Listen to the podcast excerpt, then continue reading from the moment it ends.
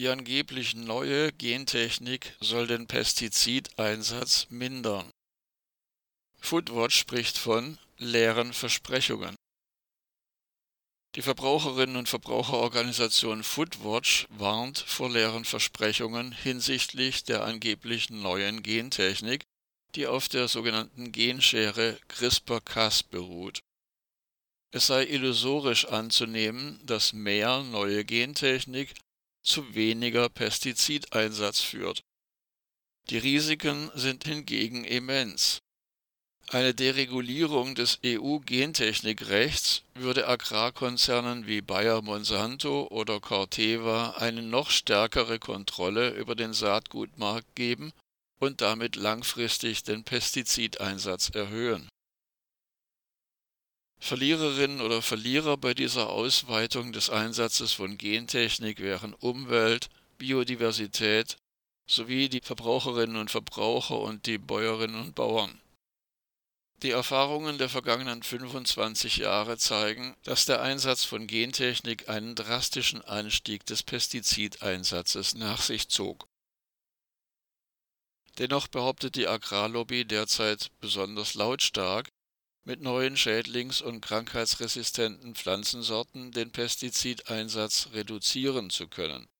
Zitat Genom-Editing hat das Potenzial, den Einsatz von Düngemitteln, Pestiziden usw. So zu reduzieren, die Erträge zu steigern, die Ernährung zu verbessern und klimaresistente Pflanzen zu entwickeln.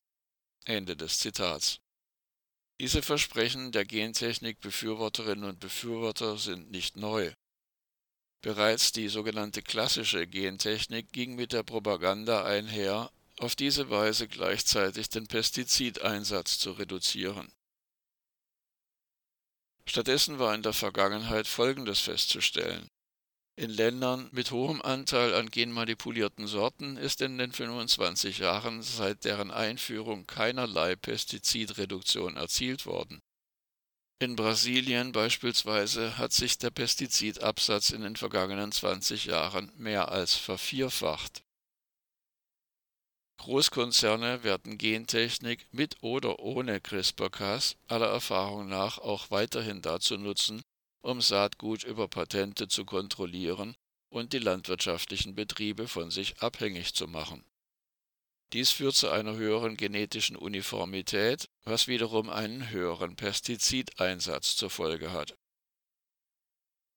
Die EU-Kommission will am 5. Juli neue Vorschriften zur Gentechnik vorstellen.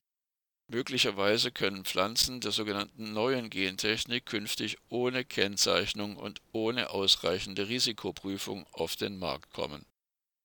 Interessengruppen, Gentechnikforscherinnen und Forscher und einzelne EU-Abgeordnete haben das Potenzial der Pestizidreduktion als ein wesentliches Argument vorgebracht, um eine entsprechende Lockerung der Kennzeichnungsregeln zu erreichen.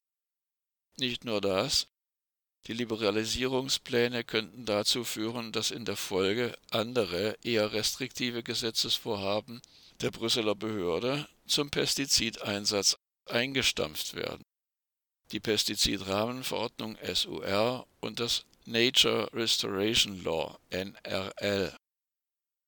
Offenbar sitzen Lobbyistinnen und Lobbyisten in Brüssel an den Schalthebeln. Besonders bei EU-Kommissionspräsidentin Ursula von der Leyen ist dies unverkennbar. Kommentar Die Biolandwirtschaft hat längst bewiesen, dass auf Pestizide verzichtet werden kann und dass mit geringem Mehraufwand eine umweltverträgliche Landwirtschaft möglich ist. Der Ackerboden wird dabei geschont und kann zukünftigen Generationen in einem fruchtbaren Zustand übergeben werden, statt ihn aus Profitgier zu zerstören.